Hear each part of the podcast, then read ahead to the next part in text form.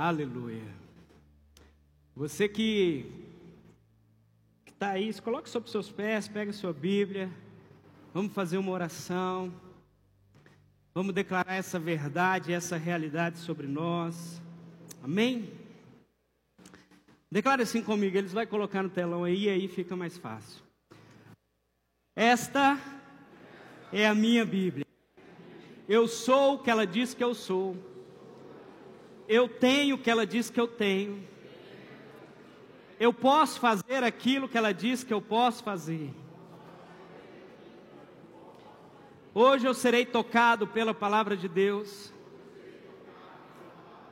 Eu audaciosamente confesso que a minha mente está alerta, o meu coração está receptível eu estou pronto para receber a incorruptível, a indestrutível, sempre viva semente da palavra de Deus. Eu nunca mais serei o mesmo. Nunca, nunca, nunca. Pai, nós te rendemos graças nessa noite. Obrigado, Deus, por esse tempo de comunhão, obrigado por esse momento. Que o Senhor possa achar graça em nós e que o Teu Espírito ministre no nosso coração, na nossa mente. Muito além daquilo que o pregador vai falar, Pai, mas aquilo que só o Senhor pode fazer sobre as nossas vidas. Nós te adoramos, Pai, em nome de Jesus. Amém. Aproveita que você está em pé ainda sobre seus pés. Segunda Reis, o capítulo é 6 e o versículo é 8.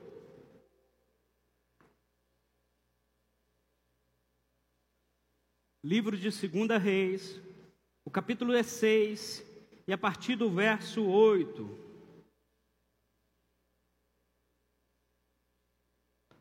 Quem achou diz amém. O rei da Síria fez guerra a Israel e, em conselho com seus oficiais, disse: Em tal e em tal lugar estará o meu acampamento.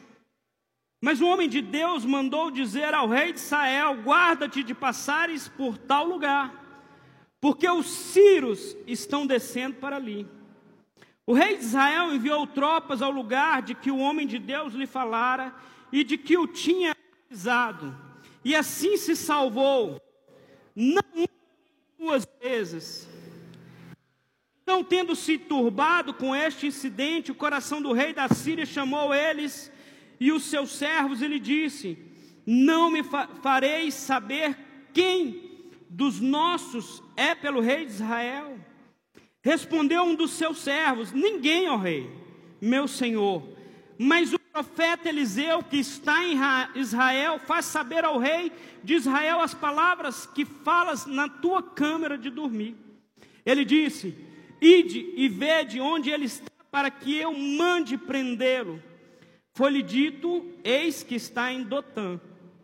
Então enviou para lá cavalos, carros e fortes tropas. Chegaram de noite e cercaram a cidade. Tendo se levantado muito cedo o moço do homem de Deus e saído, eis que tropas, cavalos e carros haviam cercado a cidade. Então o seu moço lhe disse: Ai, meu senhor, que faremos? E ele respondeu: Não temas porque mais são os que estão conosco do que os que estão com eles. Orou Eliseu e disse: Senhor, peço-te que lhe abra os olhos do moço. O Senhor abriu os olhos do moço, e ele viu que o monte estava cheio de cavalos e carros de fogo em redor de Eliseu. E como desceram contra ele, orou Eliseu ao Senhor e disse: Fere, e os peço, esta gente de cegueira, feriu-a de cegueira conforme a palavra de Eliseu. Somente até aí, pode se sentar no seu local.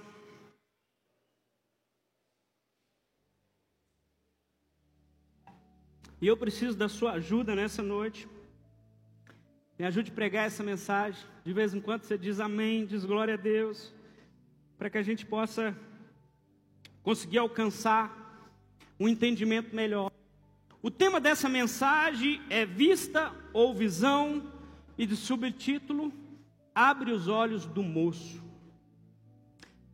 Você já reparou como a gente tem dificuldade de entender o espiritual? Como que nós contemplamos muitas das vezes somente o natural? E somos totalmente influenciados por aquilo que é o natural, por aquilo que nós conseguimos enxergar com os nossos olhos. E muitas das vezes, quando nós enxergamos somente com os nossos olhos, nós perdemos aquilo que é espiritual. E quando nós não conseguimos enxergar aquilo que é espiritual, aquilo que talvez não seja nítido aos olhos de todos, nós começamos talvez a duvidar daquilo que Deus está fazendo. Quando nós olhamos para esse texto, nós vemos o relato bíblico de uma pessoa que caminhou e conseguiu enxergar somente com a vista, mas ela não teve condição de ter uma visão. Uma pessoa que não conseguiu alcançar uma dimensão daquilo que Deus estava fazendo. Mas para que você entenda melhor, eu quero te situar diante dessa história. O versículo 8 diz assim: Ora, o rei da Síria estava em guerra contra Israel.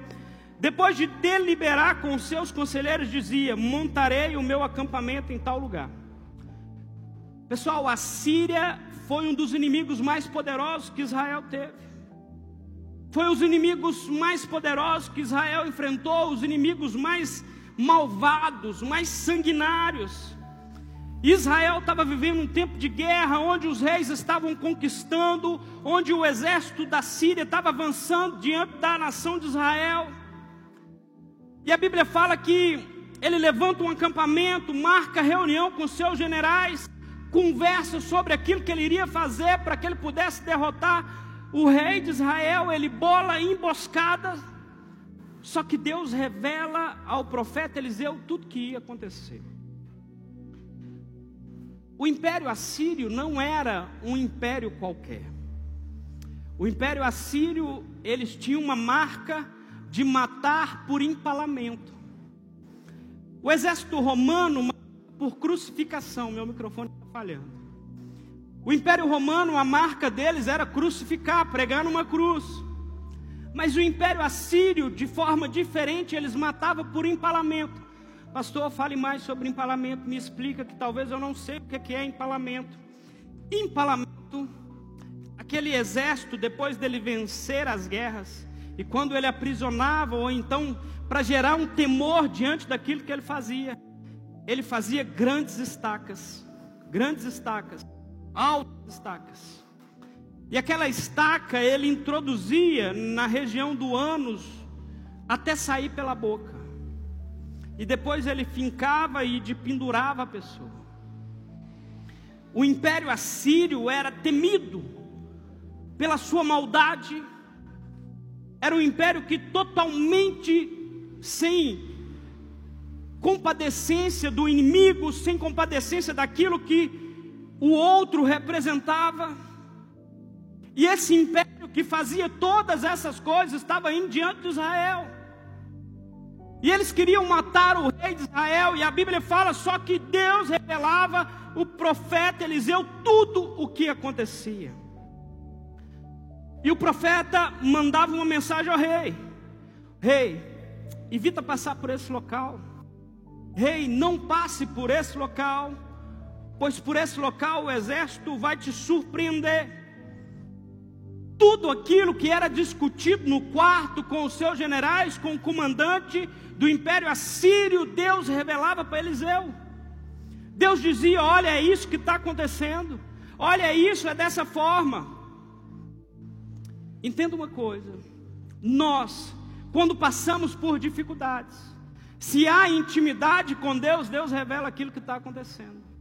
Deus necessita que haja intimidade entre o povo de Deus e o Deus que nós servimos, para que Deus possa revelar aquilo que ela quer fazer. Havia um profeta em Israel, havia um homem de Deus em Israel que podia interceder por aquele povo, que podia ouvir a Deus em relação àquilo que estava acontecendo. Quando nós olhamos para toda a história bíblica, nós vemos a Bíblia cercada, a nação de Israel, por guerreiros, cercada por inimigos, cercada por destruição. Mas toda vez que a nação de Israel é cercada, sempre Deus levanta alguém que pudesse ouvir a voz do Senhor. Eu não sei o que você está passando na sua casa, mas talvez Deus está querendo te levantar para que você possa ouvir a voz do Senhor. Posso ouvir um amém?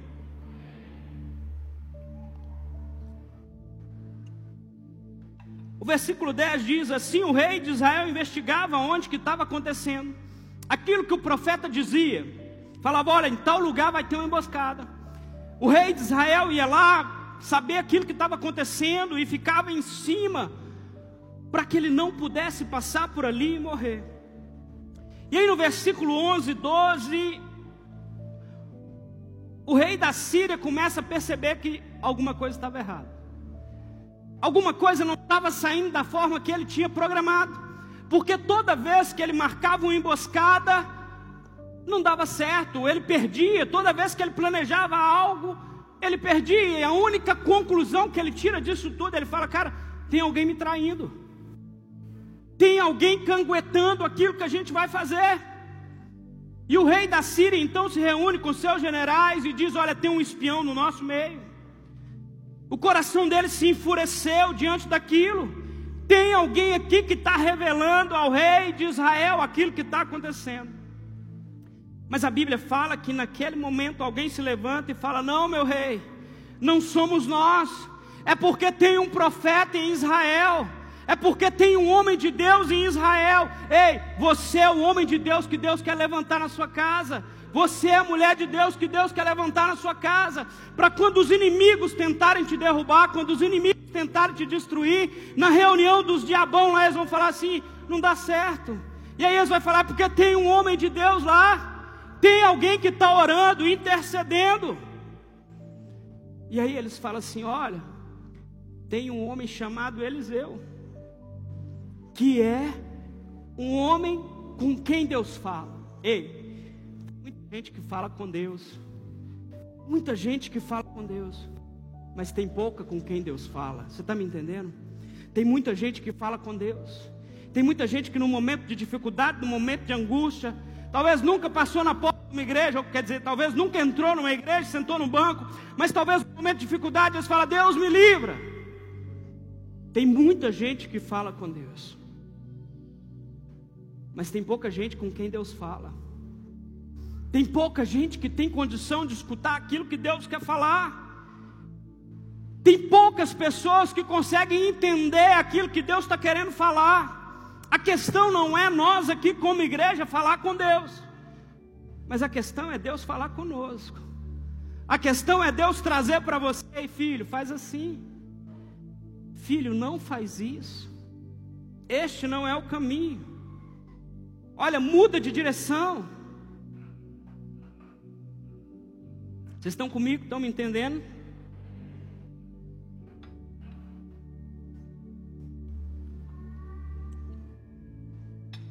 O rei da Síria, então, diante daquela situação, talvez ele toma a atitude mais esperada, talvez aquilo que também nós fazemos. Quem que é que está x-novando? Não, é o cara lá de Israel, é Eliseu, é ele que está dando problema. Bora pegar ele. Bora atrás desse cara. E a Bíblia fala que o, o rei da Síria ordena com que todos descobrissem onde ele está, e descobrindo onde ele está, informaram para ele: olha, ele está em Dotã. E aí, quando informa onde o profeta estava, eles enviam uma grande multidão de exército. E é interessante que o rei não manda matar Eliseu,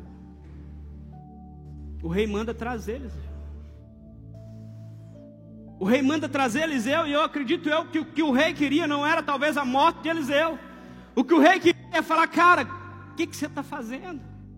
Me ensina isso. Vem para o meu lado. Você é útil do meu lado. E aí aquele povo então, ele cerca Eliseu. Versículo 15 diz assim: O servo do homem de Deus se levantou-se bem cedo pela manhã e quando saiu, viu uma tropa com cavalos e carros de guerra que havia cercado a cidade. Então ele exclamou: Ah, meu senhor, o que faremos? E aqui eu começo de fato a mensagem, aquilo que eu quero ministrar no coração de vocês.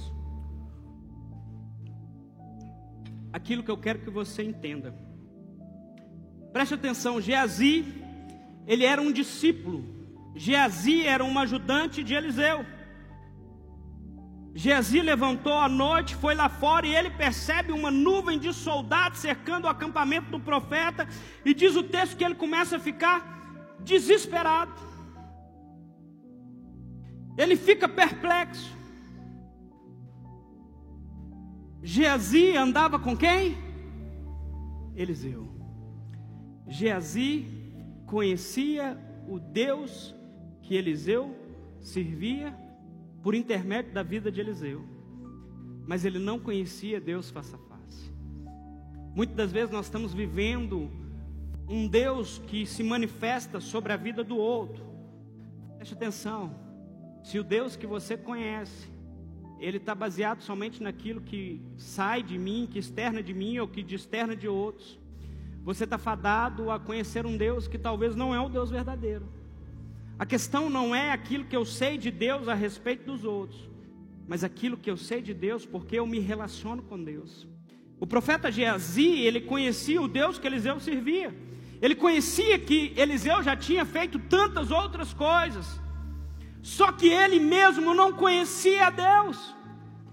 Ele mesmo ainda não tinha tido um encontro com Deus. Ele participava talvez dos cultos, se podemos assim dizer, estava envolvido em toda a liturgia, em tudo aquilo que acontecia. Mas no momento do milagre acontecer, ele fala: e aí, agora o que, que a gente vai fazer?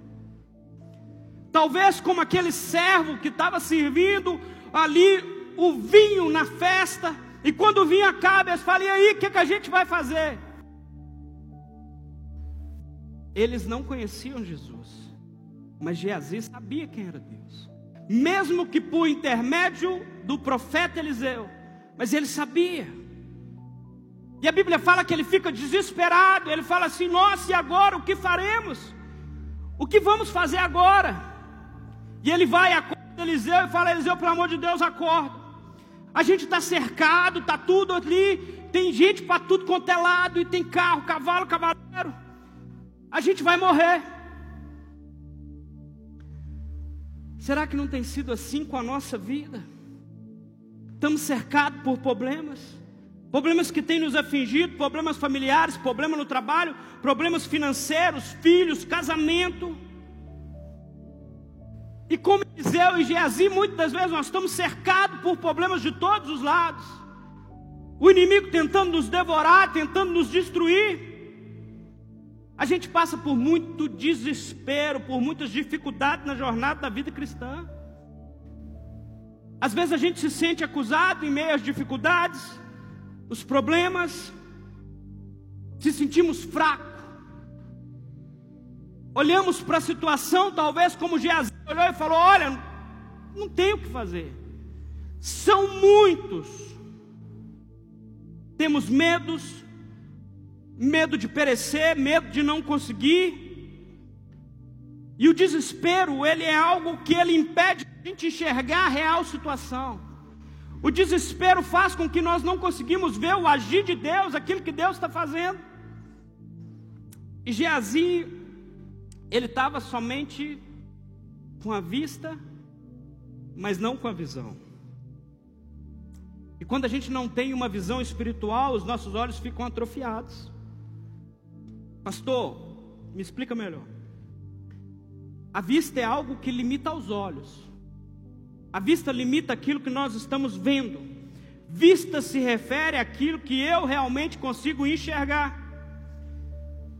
Entretanto, a visão, ela está no campo do imaginário. Ela não se refere somente àquilo que eu vejo com meus olhos naturais, mas aquilo que eu consigo enxergar na minha mente. Gente, isso aqui não é descrição bíblica de algo, isso é dicionário. Em outras palavras, o cara do dicionário está dizendo: olha, visão é aquilo que os olhos não vê, ouvido não ouvir, aquilo que jamais penetrou no coração do homem, mas Deus preparou para o que o temem. Ele estava dizendo: olha, visão é aquilo que quando os nossos olhos conseguem enxergar e se perdem, a visão vem em cima e fala: cara, aquilo que eu ainda não estou vendo, mas porque eu creio nós não podemos ignorar que há uma batalha acontecendo, que as lutas estão vindo, que as lutas estão tentando nos derrubar. A gente não pode ignorar o cenário que nós vivemos hoje da nossa sociedade, um cenário político, um cenário daquilo que está acontecendo. Só que nós não podemos caminhar somente com aquilo que nós estamos vendo. E Eliseu acorda e tem uma reação espetacular. E o profeta respondeu: Não tenha medo. Aqueles que estão conosco são mais numerosos do que eles. Imagina Geazi, desesperado porque o exército o cercou de todos os lados, para um lado e para o outro. E aí, quando ele chama Eliseu, o homem de Deus, Eliseu fala assim: Olha, esquenta a cabeça, não. Muito maior é aqueles que estão conosco. Geazi deve ter falado assim: Você está doido? Está só nós dois. É só eu e você. Está só nós dois aqui, nós estamos cercados, a nossa tenda está cercada. E Eliseu responde com confiança. Levanta, calma o moço e diz: Não temas. Talvez diante do que você está passando hoje, Deus quer te dizer: Não temas. A luta é grande, não temas. As dificuldades estão acontecendo, não temas.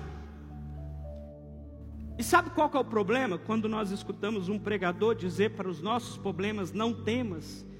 Quando nós escutamos alguém profetizar e falar: olha, o problema que você está passando, não temas, o Senhor é contigo. E sabe por que, que a gente, no fundo, no fundo, não acredita em nada, talvez, disso que é falado? Porque nós não estamos vendo, nós somos muito visuais, nós somos muito palpáveis, nós somos muito daquilo que é concreto, isso é real? Está acontecendo, é real? Ah, então beleza, é real. Mas voltamos ao começo da mensagem. A vida com Deus é a vida de sobrenatural. A vida com Deus precisa ser de pessoas que acreditam que Deus se move no sobrenatural. A vida com Deus não pode ser palpada ou pautada somente naquilo que é natural, naquilo que é terreno. Porque quem caminha com Cristo somente naquilo que é terreno só pode experimentar aquilo que esse mundo oferece. E olha para você ver, a Bíblia fala que as nossas bênçãos estão aonde? Nas regiões. Como que eu posso acessar as bênçãos na região celestial se meus olhos só enxergam o natural? Como que eu posso declarar algo sobre essa terra que ainda os olhos não viram. O nosso evangelho precisa ser revisto. Gente, eu não estou querendo espiritualizar as coisas, mas nós precisamos voltar e entender aquilo que a gente está fazendo, porque nós ficamos muito naturais, gostamos muito, talvez, de forma litúrgica e religiosa, de orar a oração do Pai Nosso. Pai Nosso que estás no céu. Beleza, o céu eu estou vendo, porque para muita gente o céu é esse, esse céu que a gente vê. Santificado seja o nosso nome. Venha a nós o vosso reino. Ei, você já parou para pensar o que, que você está orando? Venha a nós o vosso reino. O reino é de quem? O reino é de Deus. O reino de Deus está onde? Nos céus. E nós estamos dizendo, Deus, que aquilo que existe no céu se manifeste sobre a terra. E aí o diabo vê você orando isso, falando: Você nem crê, senhor, presta atenção, senhor. Ó, acorda, rapaz, você não acredita nisso não. Se você não acreditar, ninguém vai, filhão. Se você não acreditar naquilo que você está declarando, ninguém vai. Se você não acreditar que as coisas vão mudar, não vai. Se você não for o primeiro a dizer, cara, vai mudar esse negócio, vai dar certo, eu vou romper, eu vou conseguir, vai para cima, o gigante vai cair. Não vai.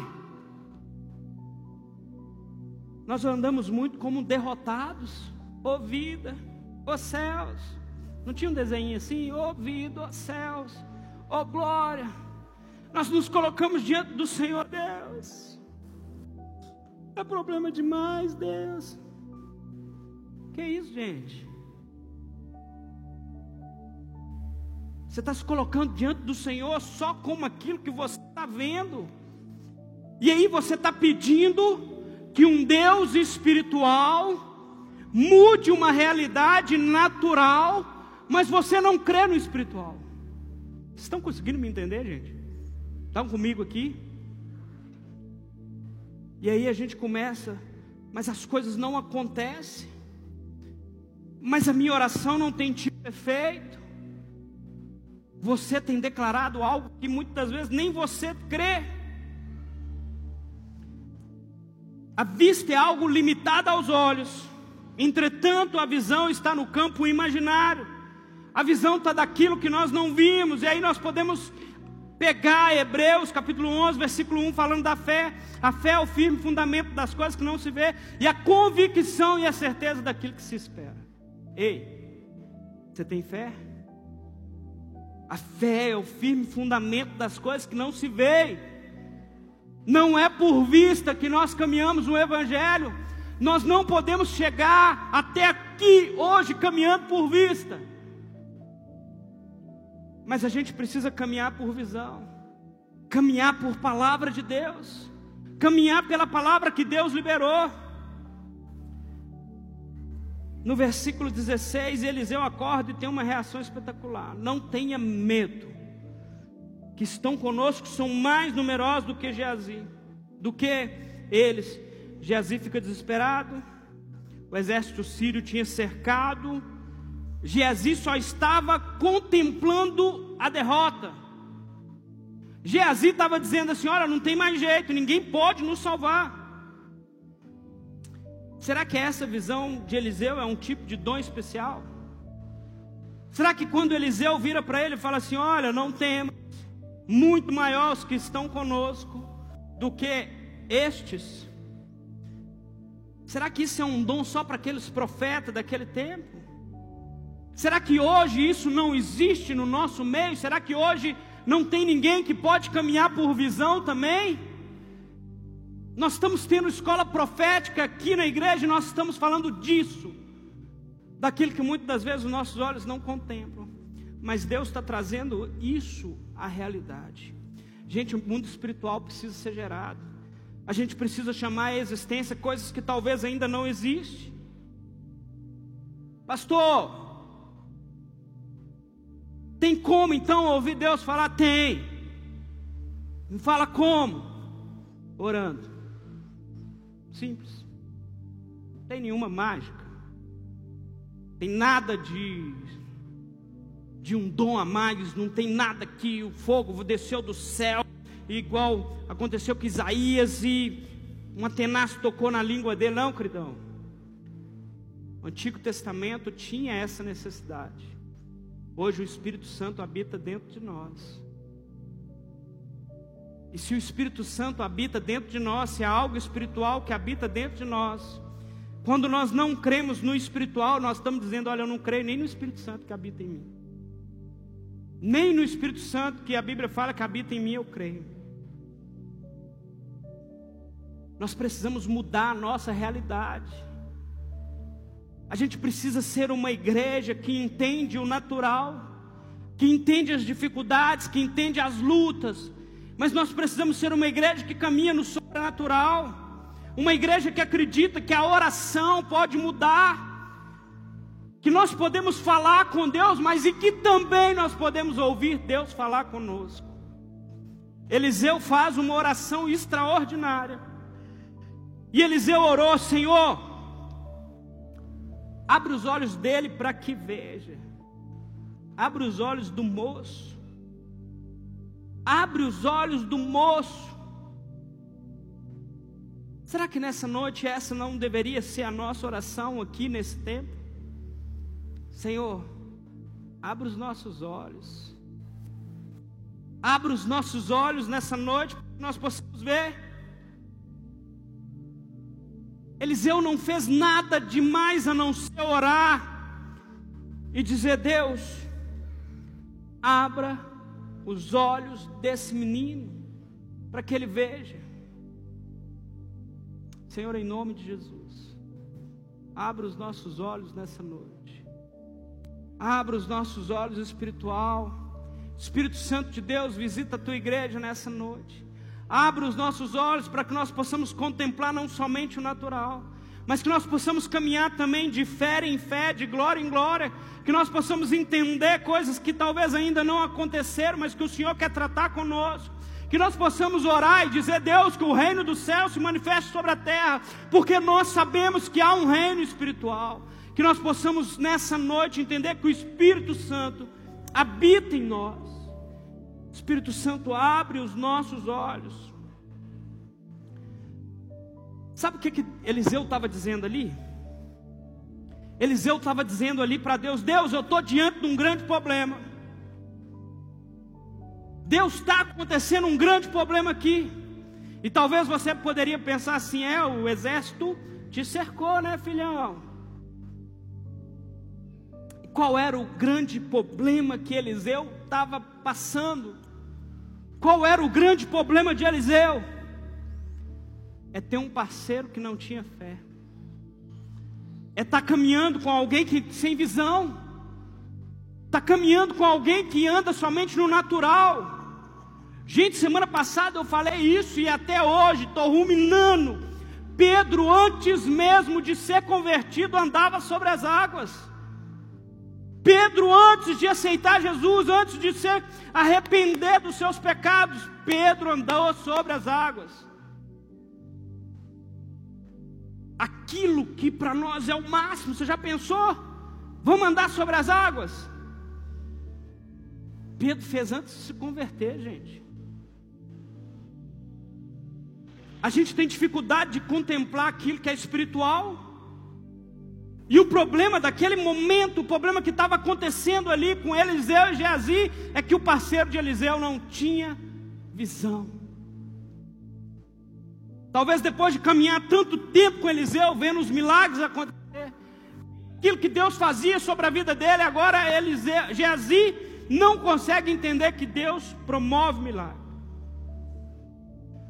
E o texto continua: o Senhor abriu os olhos do moço, e ele viu que o monte estava cheio de cavalos e carros de fogo em redor de Eliseu. Eliseu orou, falou: Deus, abre o olho desse moço, abre o olho desse moço para que ele possa ver. Gente, o que Deus mais quer é abrir os nossos olhos. O que Deus mais quer é encontrar pessoas para que Ele possa comunicar, para que Ele possa falar, pessoas que ouvem o Senhor. Só que nós vivemos tanto no campo do, do natural que nós não conseguimos acompanhar o sobrenatural. Quando nós chegamos num local e talvez Deus te dá uma impressão profética sobre aquilo, você acha que é coisa da sua cabeça. Quando Deus traz uma palavra sobre você, e talvez você olha para uma pessoa e fala, cara, eu, eu queria falar isso para aquela pessoa, mas viagem minha. A gente está matando o sobrenatural. A gente está dizendo, Deus, eu não creio nessas coisas. Senhor, eu não creio naquilo que talvez meus olhos não contemplam. E aí Deus está virando filho. Se você não crê naquilo que os seus olhos não vê, como é que nós vamos fazer? A dificuldade não é encontrar pessoas que falam com Deus, mas é encontrar pessoas que ouvem Deus falar, pessoas que são achadas pelo Senhor disponíveis. Deus ouve a oração de Eliseu e abre os olhos de Geazi. E Geazi então vê um exército maior do que o da Síria, de carruagens de fogo. Não pense que você está sozinho nessa luta. Não pense que aquilo que você está passando é somente para você. Não pense que você está sozinho diante disso. O Senhor é contigo, há um exército do Senhor contigo. Gente, pior do que um exército inimigo está cercando, é se andar com alguém que não tem visão, é se andar com alguém que só está conseguindo enxergar aquilo que está acontecendo e não consegue contemplar aquilo que Deus vai fazer. É difícil. Talvez você está acreditando, vai dar certo, vai dar certo. E aí chega uma pessoa e fala: Não, mas como que vai dar certo? As circunstâncias são contrárias. Aquilo que nossos olhos estão vendo são contrários. E aí nós recebemos aquela palavra como uma realidade, mas nós deveríamos falar: Ei, eu não estou andando por aquilo que meus olhos estão vendo. Eu estou andando por debaixo da palavra de Deus. Eu estou andando pelo que Deus falou, pelo que Deus tem falado, pelo que Deus vai fazer. A gente está muito perdido diante das coisas sobrenaturais. Pastor, você está querendo falar que hoje que a gente precisa crer no sobrenatural? Isso. Em outras palavras, eu quero chamar você a entender que há uma realidade espiritual acontecendo no nosso meio. E a igreja não pode se tornar apática a isso. A igreja não pode deixar de caminhar diante disso. Eliseu ora e fala: Deus abre os olhos do moço. Você já pensou se Deus abrir os nossos olhos nessa noite? Para que a gente possa contemplar muito além daquilo que os nossos olhos estão vendo, mas aquilo que Deus está fazendo, aquilo que Deus quer fazer.